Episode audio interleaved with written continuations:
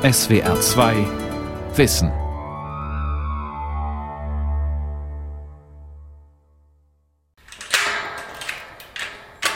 Ein kräftiger Kutscher mit drei Tage Bart und langem weißen Leinenhemd dreht den Schlüssel im Schloss eines modernen Metalltors. Zwei Kaltblutpferde warten geduldig, bis das Tor aufschwingt und den Weg in ein Waldstück freigibt. Dann rumpelt das schwere Fuhrwerk mitten hinein ins 9. Jahrhundert nach Christus.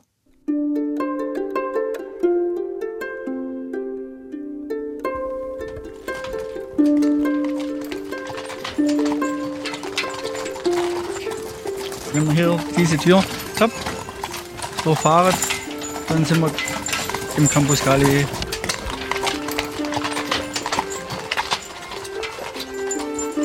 Bauen wie im Mittelalter. Das Klosterprojekt Campus Galli. Eine Sendung von Pia Fruth und Friederike Dauser. Seit Ende 2012 arbeiten Handwerker und Wissenschaftler gemeinsam mit Ehrenamtlichen und Langzeitarbeitslosen aus ganz Europa an diesem ehrgeizigen Projekt. Gleich neben der oberschwäbischen Kleinstadt Meßkirch im Landkreis Sigmaringen soll mit alten Handwerkstechniken eine frühmittelalterliche Siedlung entstehen. Keine Ritterburg wie auf der berühmten Mittelalterbaustelle in Guédelon in Frankreich, sondern eine komplette Klosteranlage aus dem 9. Jahrhundert. Für diese Sendung haben wir die Klosterbaustelle Campus Galli fast zwei Jahre lang regelmäßig besucht und journalistisch begleitet. Im Frühling 2017 holpern wir zum ersten Mal mit dem Kutscher und seinen beiden Kaltblutpferden die Waldwege auf dem Campus Galli entlang. Weiße Buschwindröschen und blau-violette Leberblümchen wachsen an den Wegrändern. Zwischen dem noch jungen Laub der Bäume ist undeutlich eine Kirche zu erkennen. Daneben ein Glockenturm. Wir fahren an einem Ziegenstall, einem Schweinepfuhl und etlichen Holzhütten vorbei. Kutscher Uwe Link zeigt im Vorbeifahren auch auf ein paar kleine Gärten mit alten Nutzpflanzensorten. Da sind Erbsen, ja, da ist Kamille da drüber. Da unten sind wie so Art, heutzutage wird man Saubohnen sagen.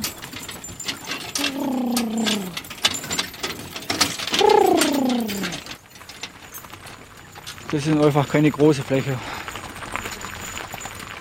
Die Idee zum Projekt Campus Galli stammt von dem inzwischen verstorbenen Journalisten und Mittelalterfan Bert Görten. Um sie Wirklichkeit werden zu lassen, gründete der Rheinländer den Trägerverein Karolingische Klosterstadt e.V. und stellte seine Vision verschiedenen deutschen Städten vor. Meßkirch sah das Projekt als Chance, um die eher strukturschwache Gegend attraktiver zu machen und verpachtete 2012 rund 30 Hektar Land an Görtens Verein. Im Frühsommer 2013 wurde dann ein Stück Wald gerodet und nach und nach wurden Hütten für verschiedene mittelalterliche Gewerke und eine provisorische Holzkirche errichtet. Irgendwann soll neben diesem Provisorium eine große Abteikirche aus Stein entstehen.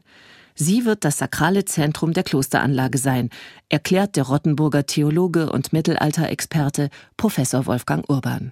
Dass es ein Gebäude gibt, wo der Schöpfer der Welt der Herr des Alls, wo er mit seinem Namen wohnt und sein Name hier angerufen und er verehrt werden kann. Das ist das Ziel des Ganzen. Vor allem ist eines immer wichtig gewesen, der Sinn des ganzen Lebens beinhaltet, dass das Leben ein Gottesdienst sein muss. Unter freiem Himmel vor den Handwerkerhütten hocken Frauen und Männer. Sie färben Wolle, hauen Schindeln oder schlagen Seile aus Hanf. Alle tragen lange weite Blusen, Hosen und Röcke aus naturfarbenem Leinenstoff. Manche verdienen ihren Lebensunterhalt als Festangestellte auf dem Campus Galli, andere reisen ehrenamtlich ins Mittelalter. Warum eigentlich? Man ist ruhig. Wenn dann mal ein Flugzeug vorbeikommt, dann ist erstmal dieser Moment, hoch, was ist denn das? Und dann, ah, okay, ja, Flugzeug. Es ist eine eigene Realität. Es ist anders als der Alltag. Man arbeitet bewusster und man lernt wertzuschätzen, was die damals schon geleistet haben, welches Wissen die hatten. Man merkt halt wirklich, wie das Leben damals war und was es heißt, zum Beispiel jetzt beim Kloster beten und arbeiten, wirklich arbeiten mit Händen und nicht mit einer Bohrmaschine oder so. Als das schwere Pferdefuhrwerk vorbeipoltert, hebt der Schindelmacher die Hand zum Gruß. Kutscher Uwe Link ist hier bekannt. Er hat im Nachbardorf seinen Fuhrbetrieb, ist sozusagen externer. Für Touristen bietet er jede Woche Kutschfahrten über das Gelände an. Und etwa einmal im Monat kommt er mit seinen Pferden vorbei, um gegen Lohn ein kleines Versuchsfeld zu beackern. Sein Gespann pflügt und eckt mit tierischer Muskelkraft wie im Mittelalter.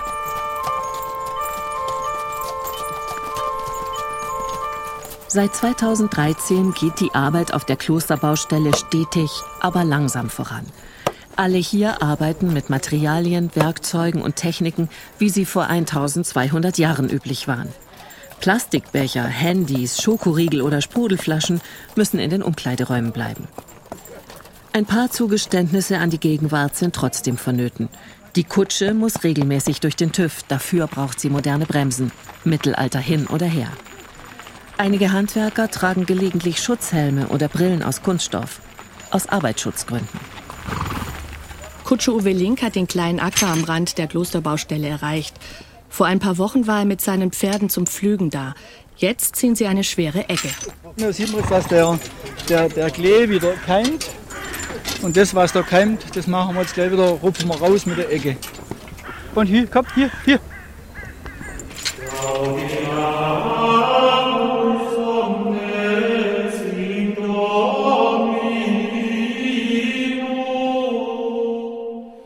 Anfang des 9. Jahrhunderts begannen Mönche auf der Bodenseeinsel Reichenau den Plan einer für damalige Verhältnisse riesigen Klosteranlage auf gegerbte Schafshäute zu zeichnen. Mit schwarzer und brauner Tusche hielten sie die Grundrisse von mehr als 50 klösterlichen Gebäuden fest. Neben Kirche, Schlaf- und Schreibstuben für die Mönche, zum Beispiel auch Waschräume, Stallungen und Häuser für Handwerker. Ein utopisches Projekt, sagt Wolfgang Urban etwas, was noch keinen Ort hat, kein Topos. Utopos griechisch, ja. Die Mönchsgemeinschaft als Idealstaat, wo alle verzichten, aber alle füreinander da sind zugleich, ja. In dieser Weise war es der Plan einer idealen Gesellschaft. Um 830 widmete der Reichenauer Abt Heito seinen utopischen Plan dem benachbarten Kloster St. Gallen in der heutigen Schweiz. Fortan hieß die Zeichnung St. Galler Klosterplan und überdauerte rund 1200 Jahre in den Archiven. Damit ist sie die älteste überlieferte Architekturzeichnung des Abendlands. Heute, im 21. Jahrhundert, wird die mittelalterliche Utopie tatsächlich gebaut. Allerdings nicht als Kloster im eigentlichen Sinne, nicht als Ort monastischen Lebens, sondern als Freilichtmuseum und wissenschaftliches und archäologisches Langzeitexperiment. Wenn man das Wort Experiment ernst nimmt, von seiner Bedeutung her, von Experiri, Erfahrung machen.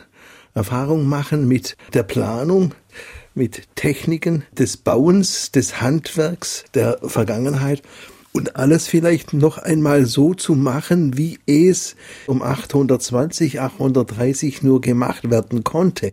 Die Arbeiten auf dem Campus Galli werden von einem 16-köpfigen wissenschaftlichen Beirat interdisziplinär begleitet.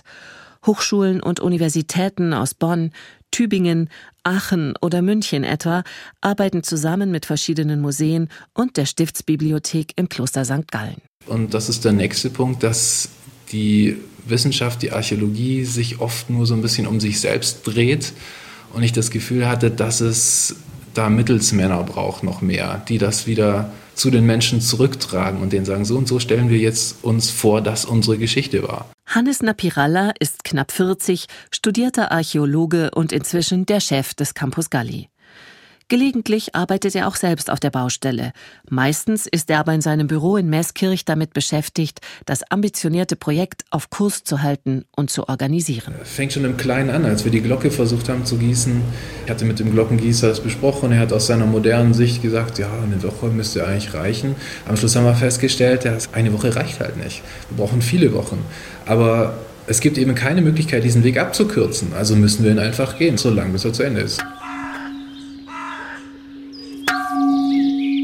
Ich finde, sie klingt wunderbar. Sie schnarrt noch ein bisschen, weil wir sie noch säubern müssen, aber ansonsten ein toller Klang, den man eben auch seit 800 Jahren nicht mehr gehört hat. Als Hannes Napiralla 2014 die Leitung des archäologischen Großexperiments übernahm, war die Bauzeit auf etwa 40 Jahre veranschlagt. Inzwischen geht man von 60 Jahren und mehr aus. Der Pachtvertrag mit der Stadt Meßkirch ist vorsichtshalber sogar auf 99 Jahre geschlossen. fertige Gebäude aus dem 9. Jahrhundert, die gibt es ja. Aber hier sehen Sie, wie sie entsteht. Das macht den Unterschied. Ich werde die Fertigstellung des Klosters nicht erreichen.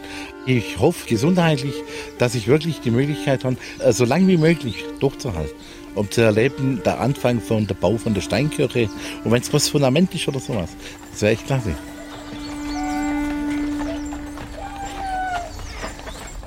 Im Rekordsommer 2018 brennt die Sonne auf den Campus Galli. Und wieder rumpelt Uwe Links Pferdegespann über Trampelpfade und Kieswege. Diesmal mit einer Touristengruppe an Bord. Einige Besucher steigen von der Kutsche und holen sich am Mittelalter-Kiosk einen Becher Met oder Kräutertee gegen den sommerlichen Durst. Danach geht's weiter zur Holzkirche am Rande des Marktplatzes. Ihr schindelgedecktes Dach ragt spitz in den Himmel. Wäre nicht das unscheinbare Kreuz knapp unter dem Giebel in die silbergrauen Holzplanken gesägt, könnte man das provisorische Kirchlein auch für eine Scheune halten.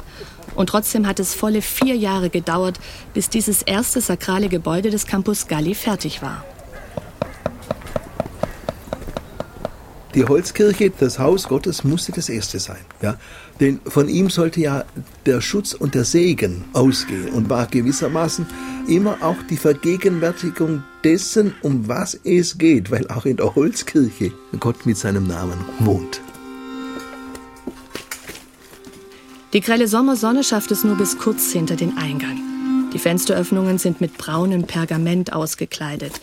In der Dämmerung, direkt hinter der Kirchentür, kniet der Maurer Andreas Mutter auf dem Boden.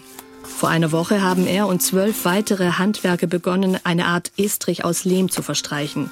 Danach haben sie ein Gemisch aus klein geschnittenem Stroh, Sand, Lehm, gebranntem Kalk und Wasser vorbereitet und mit den Füßen zu einer bräunlichen Pampe gestampft. Andreas Mutter klatscht die feuchte Masse auf den Kirchenboden. Ja, das mal sehr grob auftragen und dann aber nachher anschließend mit den Füßen feststampfen. Dunkle Klumpen spritzen in die Luft und bleiben an den roten Wadenwickeln des Maurers hängen. Nach und nach verbinden sich unter seinen Tritten die einzelnen Bestandteile der Masse zu einer homogenen Schicht. Ich mag das ja, wenn es im Prinzip nicht mehr stark nachgibt. Ja, man entwickelt ein Gefühl, wenn es dann verdichtet ist. Noch einmal zieht der Maurer seinen Stiefel schmatzend aus dem Lehm. Danach klettet er das Ganze mit einer Holzlatte. Ich habe mir da im Vorfeld schon immer so Leisten gemacht, wo ich dann drauf abziehen kann, so dass ich jetzt hier schön über die Fläche drüber kann. Ist wirklich sehr kräftezehrend. Über den Seiteneingang tritt Geschäftsführer Hannes Napiralla in den Chorraum der Kirche. Ein flackerndes Öllicht lässt Schatten über den frischen Lehmboden und das Herzstück der Kirche tanzen. Einen hüfthoch gemauten Steinquader, den tonnenschweren Blockaltar. Also die Besucher kommen auch rein und werden ganz leise und, und, manche nehmen ihre Hüte ab. Also vor allem die, die natürlich christlich erzogen worden sind. Es ist toll und selbst die, die nicht christlich erzogen worden sind, so wie ich, ähm, kommen hier rein und können so diese Würde dieses Raums definitiv wahrnehmen.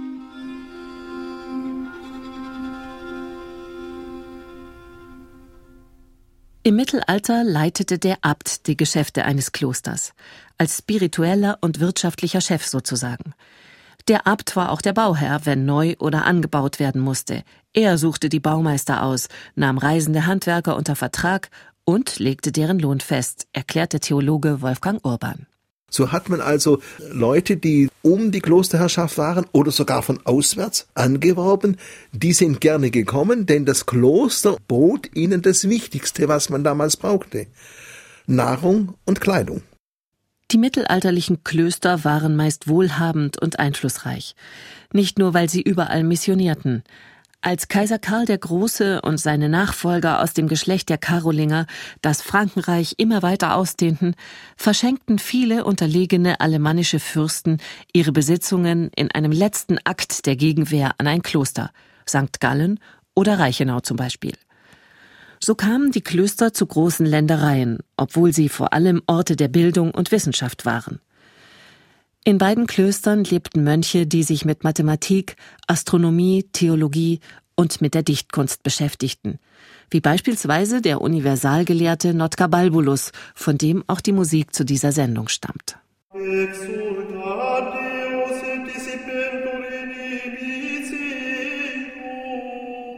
Neben der Bibel studierten die Gottesmänner damals auch arabische Schriften, Übersetzungen aus der Antike zum Beispiel oder Werke über die Baukunst. Trotzdem konnte das gigantische Bauprojekt, das im St. Galler Klosterplan festgehalten ist, im 9. Jahrhundert noch nicht umgesetzt werden. Es gab tatsächlich Ansätze, aber es ist zu monumental gewesen. Man war dort regelrecht überfordert. Es war einfach mal eine Leitlinie, wie es aussehen könnte. Das sind doch Pläne. Das ist das Wesen vom Plan und kaum ein Plan wird dann tatsächlich eins zu eins umgesetzt. Auch im 21. Jahrhundert auf dem Campus Galli kann und muss man immer wieder vom St. Galler Klosterplan abweichen. Beim Bau der Holzkirche zum Beispiel. Sie ist auf dem mittelalterlichen Originalplan gar nicht eingezeichnet. Für die Maurer, Zimmerleute, Drechsler und Steinmetze auf dem Campus ist sie trotzdem wichtig. Zum Üben, bevor der Bau der Abteikirche aus Stein beginnt. Es ist wie eine große Familie, wir sagen alle zueinander du und es macht einfach Spaß hier zu arbeiten. Man kriegt wieder eine andere Wertschätzung, egal ob das Material ist oder die Kollegen, die das machen müssen. Man geht nicht nur geschwind im Baumarkt und kauft sich eine neue Kelle, sondern wenn ich meine, ich sorgsam behandle, muss der Kollege büßen und wieder schnell eine herstellen oder die reparieren. Aber es macht ja auch die Gemeinschaft hier aus. Weil solche Gebäude könnte man ja nie neu aufstellen. Das macht man immer gemeinschaftlich. Nach dem Kirchenbesuch steigen die Touristen wieder auf die Kutsche und fahren weiter, von Handwerkerhütte zu Handwerkerhütte. Im Zuber der Wollefärber brodelt rote Farbe. Nebenan, an einem fast zwei Meter hohen hölzernen Webstuhl, hängt ein halbfertiger Umhang aus dunkler Schafswolle. Robuste und praktische Kleidung war wichtig im Mittelalter. Ein paar Meter weiter faucht ein Blasebalg Luft in ein loderndes Feuer. Hier werden alle Metallwerkzeuge für die Baustelle von Hand geschmiedet. Auf einer Wegkreuzung mühen sich unterdessen zwei Steinmetze mit einem Spaltkeil und einem Vorschlaghammer ab. Sie versuchen, einen Kalkbrocken zu sprengen, um daraus handliche Blöcke für die Friedhofsmauer zu machen.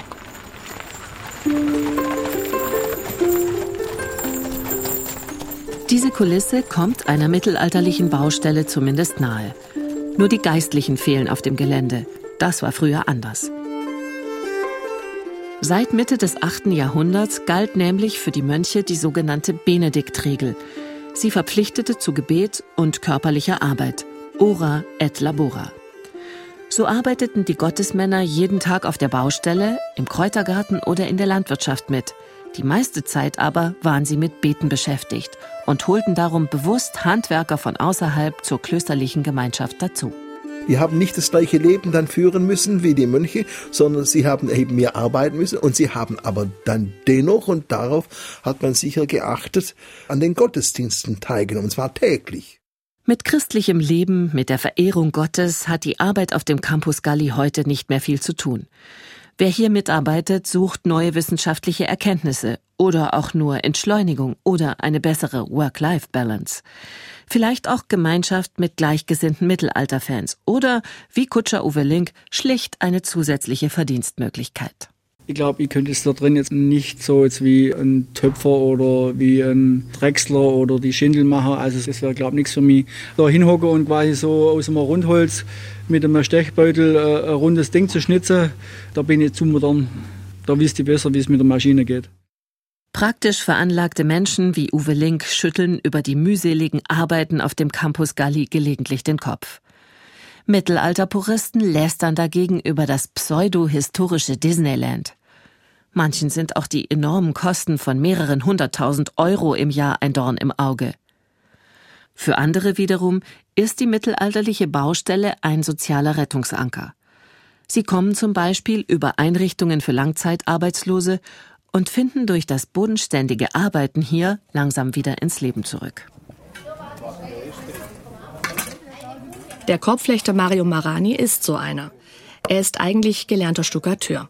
Das Korbflechten hat er sich selbst beigebracht, nach einem Leben auf der Straße und fünf Jahren Gefängnis. Und dann habe ich Gott sei Dank hier das Glück gehabt, die zweite Chance, wo sie mir gegeben haben, einfach zu ergreifen. Und das muss man natürlich auch, wenn man Hartz-IV-Empfänger ist und man wirklich auch eine zweite Chance im Leben kriegt, muss man sie einfach ergreifen. Vor der Korbflechterhütte fährt die Kutsche mit Fremdenführerin Barbara Löchel vor.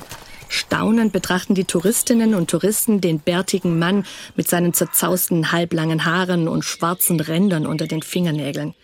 Geschickt flicht er die biegsamen Weidentriebe zusammen. Halbfertige Körbe in den unterschiedlichsten Größen stehen überall in seiner Werkstatt verteilt. Und was machen Sie denn mit den ganzen Körben, die er herstellt? Oh, die brauchen wir ganz viel zum Dinge transportieren, denn Sie dürfen nicht vergessen, im 8. Jahrhundert gab es noch keinen Schubkarre. Mario Marani sagt von sich selbst, dass ihn die Arbeit hier verändert habe, dass er stolz sei auf das, was er jeden Tag schaffe und auf die Gemeinschaft mit den anderen. Sie nennen ihn hier Magga, das mag er. Und dass er Geld verdient, 200, 300 Euro mehr als bei Hartz IV und das ohne Zeitdruck. Und was halt auch das Schöne ist, wir können uns zu jeder Zeit Zeit nehmen für die Besucher, jede Frage zu beantworten. Ja? Gott zum Gruße, hallo miteinander. Wenn Publikum da ist, wird aus Mario Marani ein charmanter Entertainer. Er erzählt gerne übers Körbeflechten und genießt die Bewunderung der Menschen und dass er und seine Körbe gebraucht werden. Dass sie rumstand oder rumgeworfen werden, als wären sie nichts, sondern die Arbeit wird damit belohnt, dass sie benutzt werden.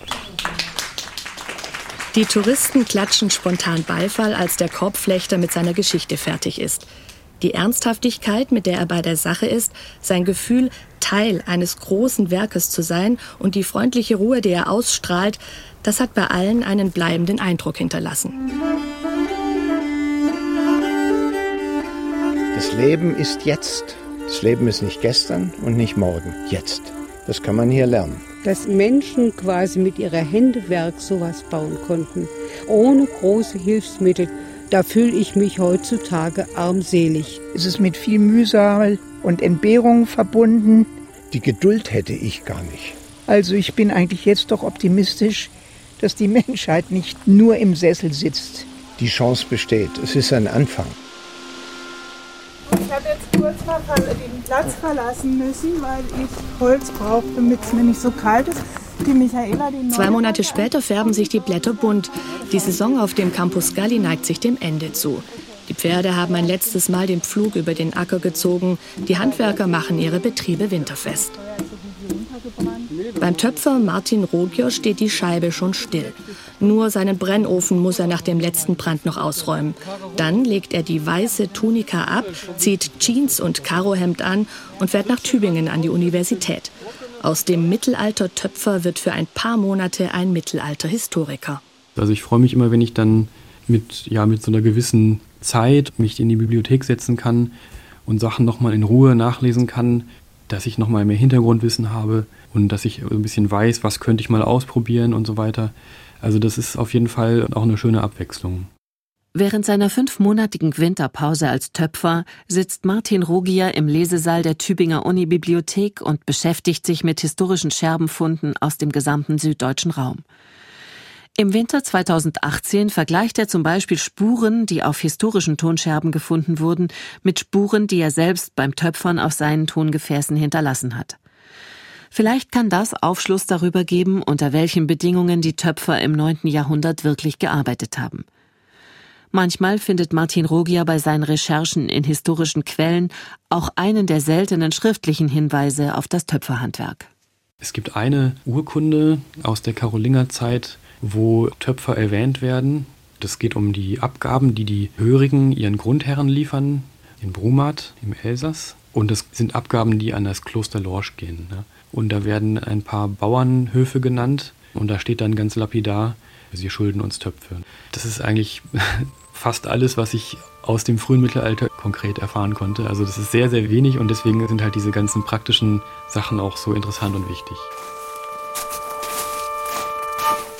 Dicke Schneehauben sitzen im Januar 2019 auf den Holzhütten im Campus Galli. Eisiger Wind weht über das Gelände. Korbflechter Mario Maga Marani stapft bei Messkirch durch den Schnee. Er schneidet Weiden, sein Arbeitsmaterial für die nächste Saison. In seinen Haaren und im struppigen Bart haben sich kleine Zweige und Blätter verfangen. Und vor ihm, auf dem hart gefrorenen Feldweg, türmen sich bereits abgeschnittene, schlanke Weidentriebe und daumendicke Äste. Maga setzt seine Baumschere an einen besonders dicken Zweig an und drückt sie mit aller Kraft zusammen. Schweißperlen schimmern auf seiner Stirn. Trotz der Minusgrade ist seine dicke Winterjacke beinahe überflüssig. Das ist natürlich schon Akt. wo man nachher schneiden darf. Baumfeld. Mario Marani ist schon beim nächsten Weidenbaum. Dreieinhalb Tonnen Weidenruten muss er für die kommende Saison vorbereiten. Für Hauswände, Weidezäune und natürlich für Körbe. Er hat gut zu tun, bevor Campus Galli wieder für die Besucher öffnet. Anfang April 2019 beginnt das Leben in den Handwerkerhütten wieder. Korbflechter Mario Marani wässert seine Weidenruten in einem kleinen Tümpel neben seiner Werkstatt, damit sie beim Flechten später biegsam genug sind. Töpfer Martin Rogier hat damit begonnen, den Ton zu schlemmen. Ein langwieriges Verfahren, um aus tonhaltiger Erde die feinen Bestandteile herauszuwaschen. Schon bald rumpelt auch Uwe Links Touristenfuhrwerk wieder über das Gelände. Einiges hat sich verändert in den Jahren, in denen wir das Projekt Campus Galli für diese Sendung begleitet haben. Die Holzkirche, von der anfangs nur die halbfertigen Außenwände standen, ist fertig geworden. Im Glockenturm hängt seit kurzem die gusseiserne Glocke und schlägt zur Mittagszeit. Bald soll mit dem Wohnhaus des Abts und mit einer Scheune begonnen werden. Ein engerer Austausch mit den Leuten von der Mittelalterbaustelle im burgundischen Guédelon ist auch geplant. Und genau wie dort strömen die Besucher hier immer zahlreicher. 2017 waren es um die 80.000. 2018, trotz des extrem heißen Sommers, schon 83.000. Dennoch ist das noch zu wenig, um das Projekt, wie ursprünglich geplant, ausschließlich durch Eintrittsgelder finanzieren zu können. 300.000 Euro muss die Stadt Meeskirch im Moment jährlich zuschießen. Eine große Summe für die nur knapp 8.500 Einwohner zählende Kleinstadt. Aber eine notwendige Investition. Wenn hier wirklich entstehen soll, was sich Menschen vor 1200 Jahren ausgedacht haben.